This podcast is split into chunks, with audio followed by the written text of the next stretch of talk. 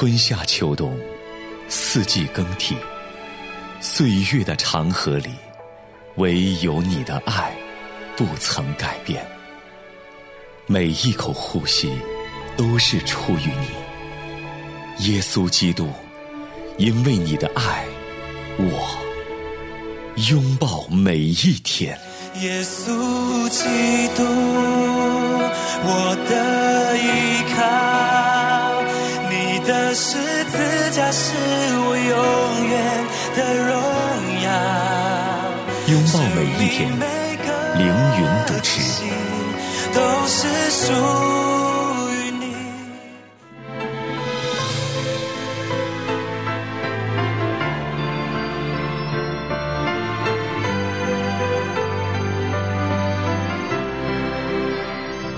绽放生命的光芒。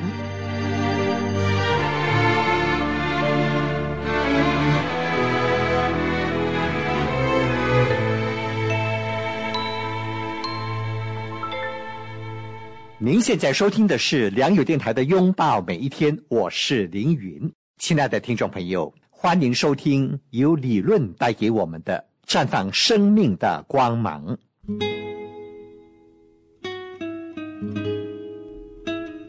听众朋友们，大家好，欢迎收听《绽放生命的光芒》，我是理论。这期的节目，我将继续和大家一起分享属灵伟人罗伯斯一生中伟大的见证。早在一九零五年一月，主的使女宾路易师母听到著名的罗伯斯不日来到尼斯，她曾经在罗河听过罗伯斯讲道，他并在听完道后转述他对罗伯斯的印象和感想。如今他亲笔写信给罗伯斯，表示愿意与他在尼斯单独会晤，并会在力所能及的范围内帮助他。宾路易师母对一个素未谋面的罗伯斯也从未经人介绍。就在信中以大胆的口吻写道：“但愿你寻求圣灵的意念，让我知道你何时方便会晤我。从主那里，我心的深处有一个感觉，我们的会面绝不是只有几分钟就草草结束。我相信神要我以充分的时间来和你谈及神的事，借着我，他要亲自对你说话。我只愿意说出他所要指示你的。”这期间，宾路易师母已经自认为威尔斯大复兴的历史见证人。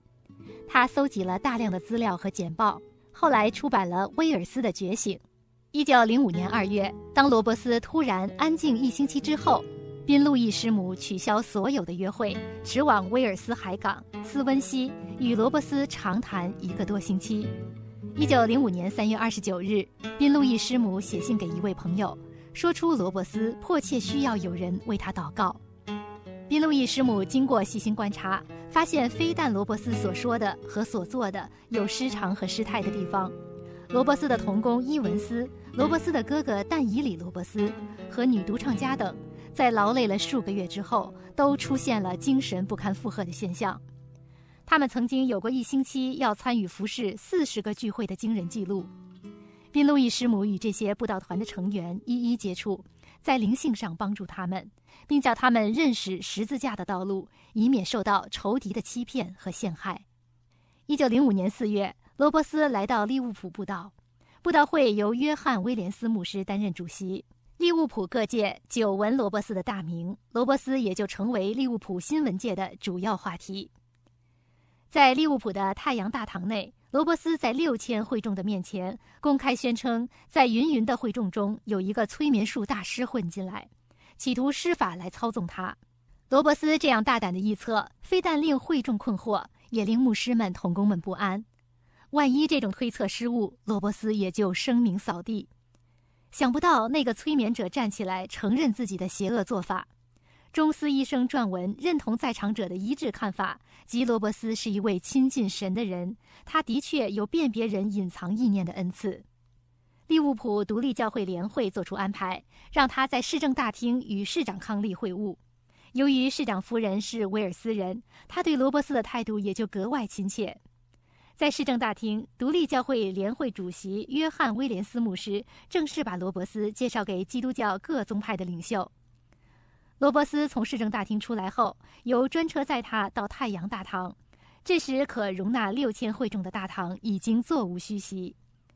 罗伯斯进大堂不久，就指出会众之中有一位身为牧师的没有向神降服。利物浦的牧师中有两位牧师挺身而出，向罗伯斯挑战，要他把他所定罪的人带入密室，而还其他人以清白。罗伯斯一言不发，抽身离开六千人的大堂。尽管出现了这样不可想象的打岔，神还是使用罗伯斯。利物浦有两百人接受基督做他们个人的救主，之后又增加了另外的两百人。但是这些工作的果效产生了一群罗伯斯的追随者，他们在祷告中公开祈求神折服利物浦的牧师群，要求神保护罗伯斯不受撒旦的各项攻击，不管是在新闻媒介方面，或者是在聚会期间。一九零五年四月十一日，在利物浦的威尔斯语教堂。他在讲道中公然说，该教堂不是建立在磐石的根基上。有人开始在问：罗伯斯是被邀请到利物浦来的，身为一个客人，他是否有权利干预利物浦教会内部的事务？一九零五年四月十四日星期五，在一个数百人的聚会中，罗伯斯一言不发，长达两小时。一位牧师指责他：“你在来聚会之前有没有和你的同工、主内的弟兄和好？”他们指的同工，就是罗伯斯所指责的，不是建立在磐石上的威尔斯语教堂的牧师。在一片混乱的、失去见证的争论中，罗伯斯离开教堂，于是基督得不着荣耀，仇敌找到了破口。利物浦的牧师团主席约翰·威廉斯牧师于是作出宣布：罗伯斯在精神方面和身体方面是健全的，不过操劳过度和过多的访客使他一时受到伤害。一九零五年四月十八日，在利物浦受到挫折的罗伯斯，以备受创伤的心灵返回故乡威尔斯。在威尔斯，那些在大复兴运动中蒙恩得救的人仍然喜爱他和追随他，但是，一些比较传统的教堂则有条件的准许他主领聚会，即限制他在聚会中采取新奇的方法，不许他在崇拜仪式上标新立异。一九零五年夏天，当罗伯斯到达威尔斯北部的时候。他了解到当地的教堂相当保守和传统，喜欢恪守多年来遵循的崇拜仪式。罗伯斯终于放弃在大复兴运动中初期所采用的非正式的聚会方式。从表面看来，似乎比较保守的聚会方式，会众没有及时的激动情绪，也没有大批的人觉志信主。不过，圣灵仍然做工，罗伯斯仍是神大用的器皿，他的信息仍然是那么有权柄。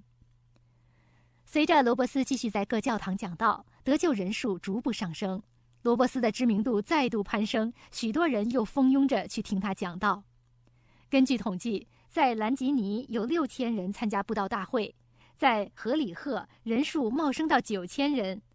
当罗伯斯前往彪马利斯布道的时候，该地居民空群而出，数千人集结在必经之地的桥头恭候他。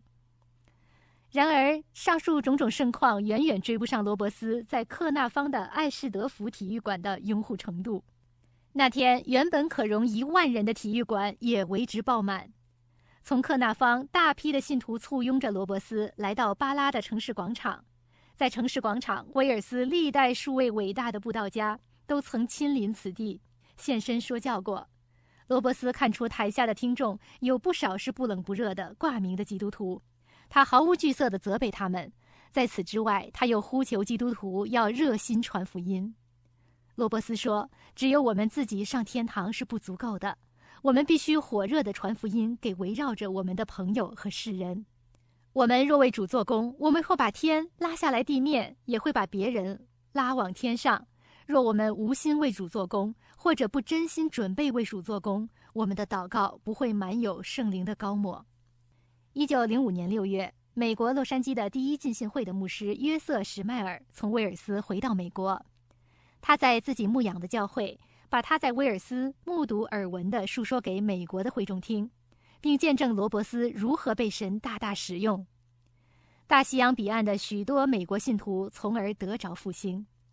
美国洛杉矶阿苏萨街大复兴的主角之一弗兰克·巴特曼，于一九零五年六月致信罗伯斯。要他为美国加州的教会的复兴祷告。罗伯斯回信说：“祷告并等候，相信神的应许，要每天聚会。愿神祝福你们，我会为你们恳切祷告。”一九零六年夏天，罗伯斯的灵命高昂，他从贵纳德致信给朋友们，预告另一次祝福迅即到来。他的信指出，复兴的秘诀不是一个新技巧，亦不是一个新教训，而是神的作为。人不过是神手中的器皿，复兴只是唤醒信徒和教会来完全顺从圣灵的权柄。一九零六年七月，宾路易师母协同罗伯斯前往英国最有属灵威望的开西大会。在开西大会的讲台上，罗伯斯的不受拘束的奔放的话语震撼了整个会场。八月间，罗伯斯出席了威尔斯的兰德诺大会，在大会上，罗伯斯站起来做见证说：“我是一个蒙恩的罪人，离开基督，我不能做什么。所有的荣耀都该归给他。我们是一无所有，只是他能使用我们。他迫切需要器皿，我们肯否奉献给他，交在他的手中？”把你一切所有的奉献给耶稣，把你一切最好的奉献给耶稣。在罗伯斯的信息中，他强调信徒们要重视十字架，借着在十字架与主同死，胜过罪、己和黑暗的权势。罗伯斯的信息反映了宾路易师母在十字架的真道所释放的亮光。在罗达谷的博瑟的聚会上，罗伯斯再次郑重宣布，他从此再不传讲别的。除了基督和他的定十字架，毫无疑问的，罗伯斯认同宾路易师母，认为十字架是当前时代的中心信息。正当此时，宾路易师母和威尔斯的独立教会联会的几位领袖们因看法上不同，在许多事情上无法同心侍奉主。有的人认为他的信息不够全面，偏重于十字架的经历和宝座上的经历。有的人反对姐妹过分出头，甚至不喜欢妇女公开讲道。宾路易师母因此心灵受伤，他甚至私下告诉朋友，他今后将再不会涉足于威尔斯。罗伯斯受到教会领袖们争执的困扰，精神上受到沉重的打击。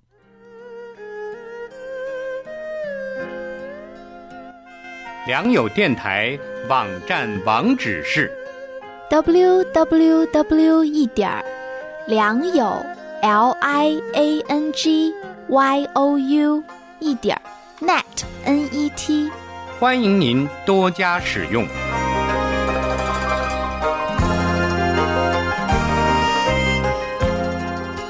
拥抱每一天的电子邮件地址：拥抱 Y O N G B A O at，就是小老鼠，良友。l i a n g y o u 一点 net n e t，欢迎您常常来信。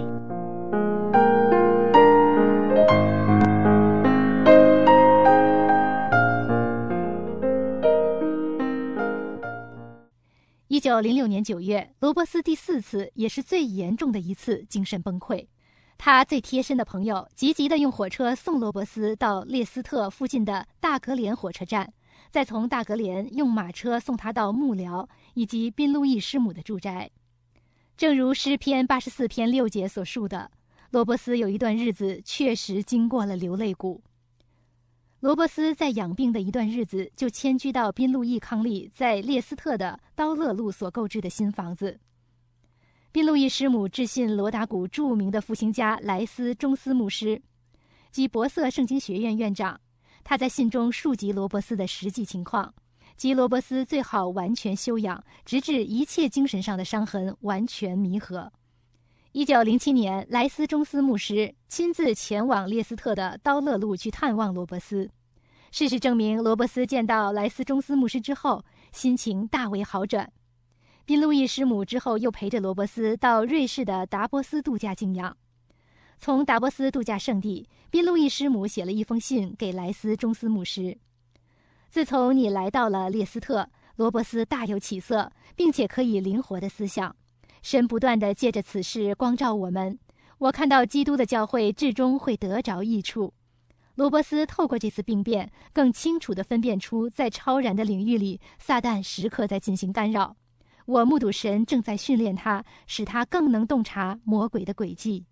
罗伯斯的病情比一般人所能洞悉的严重得多。根据一位威尔斯老乡威廉士透露，罗伯斯不能站立和步行长达一年之久。威廉士曾有多次前往列斯特与罗伯斯一起祷告。当罗伯斯从瑞士度假回来，病情明显康复过来，医生们仍然警告罗伯斯今后再也不适合站讲台。由于罗伯斯的名字列在1907年威尔斯的寻道会日记的牧师名单中，不知罗伯斯病情严重的威尔斯人认为他放弃了威尔斯，前往英格兰过安逸的生活。威尔斯的《兰里新闻报》编辑部不知就里撰文呼吁罗伯斯再次肩负重任，再次点燃复兴的火。该报强调说，威尔斯需要有更多像罗伯斯这样的人被兴起来。罗伯斯并不属于任何一个宗派，他让我们看到神在未来将做更大的事。到了1908年年底，罗伯斯总算从黑暗的幽谷中释放出来。他在列斯特大会尽了自己的功用。向那些新兴起的传福音者提供了许多宝贵的经验之谈。更加令人高兴的是，罗伯斯展现了他诗人的天赋。大病初愈的他写下一首短诗：“神的旨意是这样意愿，你能找到生命中真正的平安。生活在神的旨意中，你将找到生命中真正的保障。安息在神的旨意中，你将找到力量去尽生命中的职责。长眠在神的旨意中。”你将发现，生命的事工已告完成。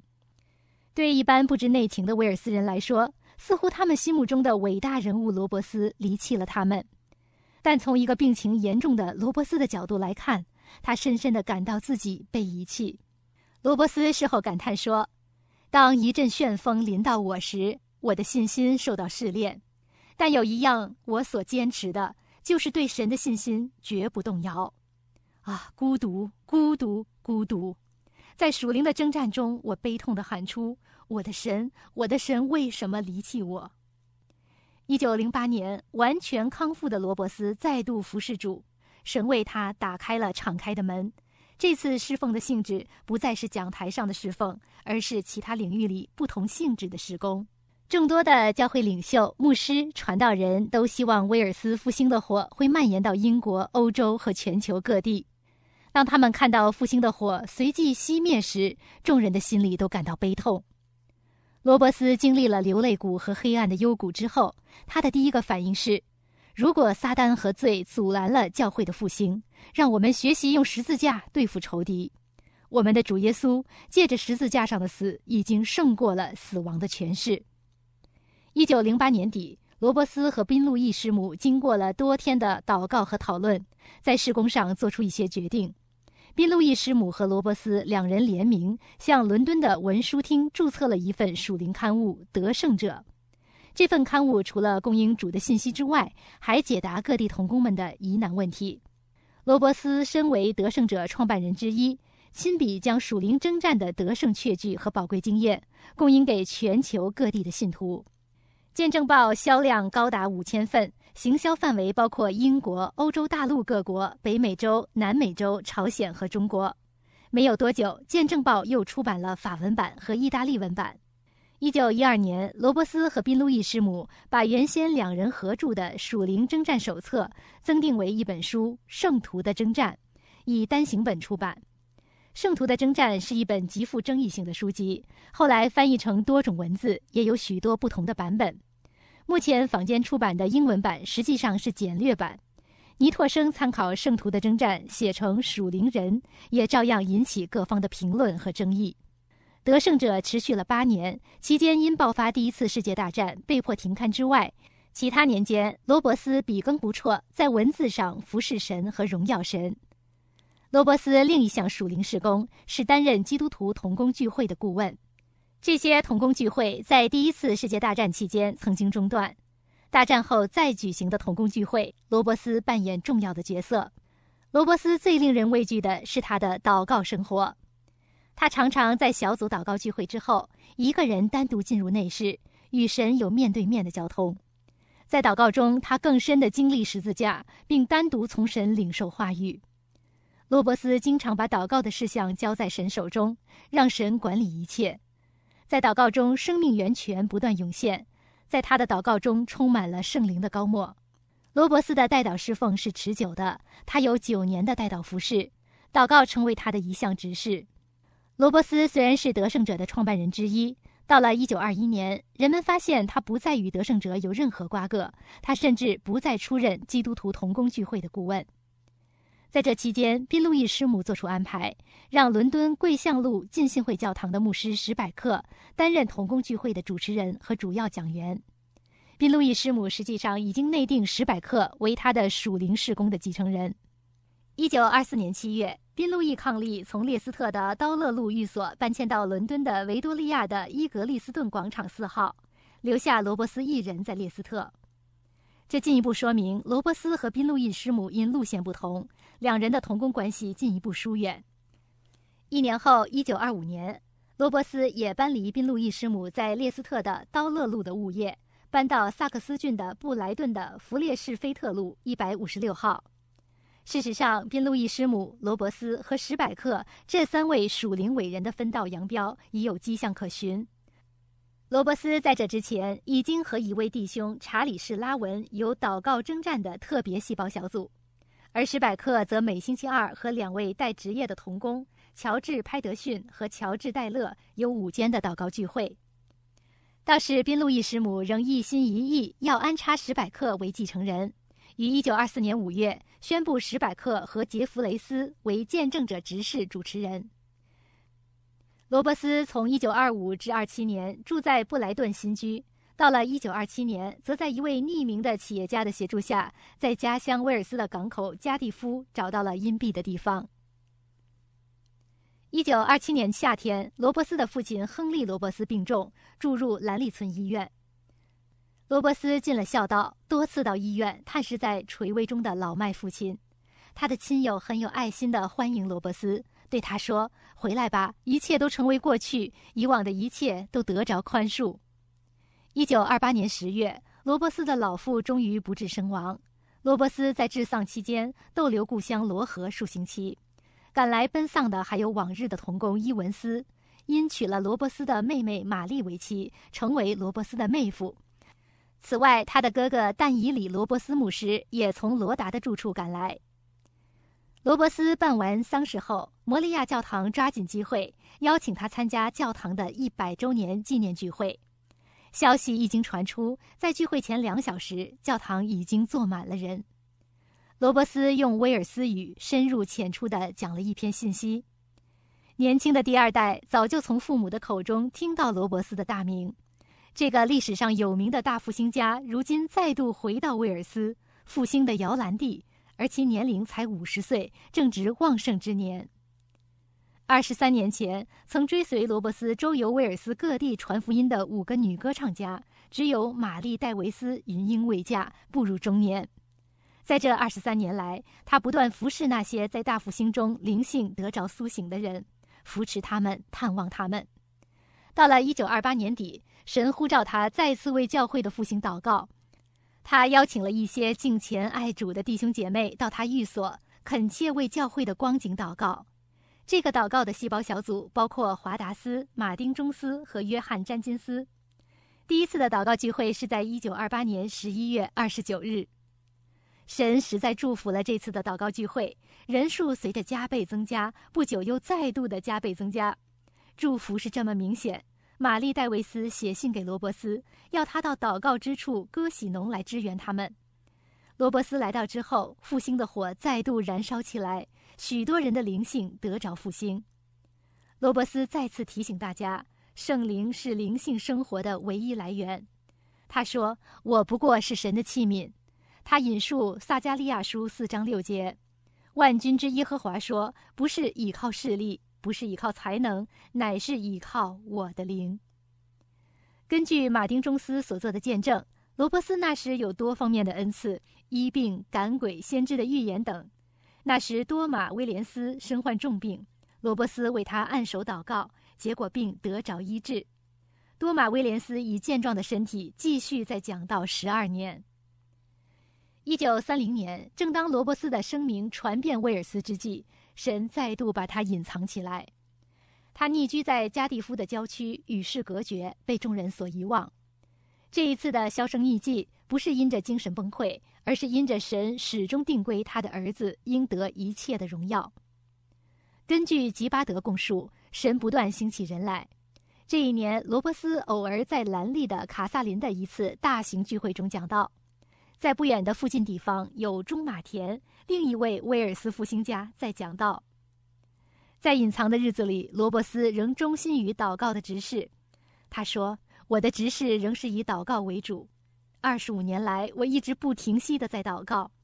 当我讲道时，我所接触到的只是一小撮人。”但是，当我进代祷的执事时，我是触及全世界，这是许多人所无法理解的。罗伯斯六十岁的时候，一九三六年间，爱尔兰的作家欧尔曾到加蒂夫访问过罗伯斯，并在欧尔所著的《教会必须悔改》记述会面的情况。我们已长时间讨论到教会的复兴、祷告的影响力、意向的重要性和大复兴的远景。罗伯斯仍然谈到顺服、完全的折服，人们必须听从神的话语。罗伯斯又说：“我见过许多有信心的人，因为没有看到异象，所以未能完全信靠神；而我又看见许多人有异象，但缺少信心去落实所看到的异象。”罗伯斯答允，他将尽祷告的指示。欧尔所描述的这位令人尊敬的罗伯斯，在六十岁时仍然不断的关怀各地教会的属灵光景。罗伯斯长期的过着隐藏的生活，甚至加蒂夫浸信会神学院的学生虽然风闻威尔斯曾产生过一位大复兴家罗伯斯，却不知道这位历史人物当时仍然在世，并且近在咫尺。一九四六年，当他七十岁、白发苍苍的时候。他从威尔斯来到伦敦心脏地带卡乌莱花园的一所公寓，拜会他多年的知心朋友森詹金斯。森詹金斯是伦敦查理十字街口威尔斯教堂唱诗班的领队。在罗伯斯垂暮之年，每当他遇到人时，就问道：“你今晚可否遇见主？”在他写给友人的信中，他并没有忘怀四十年前的威尔斯大复兴。有时一阵微风。都能唤起他对大复兴的回忆。三年后，一九四九年五月，罗伯斯病倒不起。一九五零年九月，甚至他的日记本上再没有任何记录，只写下一个字：病。罗伯斯度过那严寒的冬天。一九五一年一月二十九日，他被安葬，终年七十三岁。亲爱的听众朋友，听过了今天理论带给我们的绽放生命的光芒，我们的节目即将结束。感谢您收听今天的拥抱每一天，我是凌云，明天我们再相会。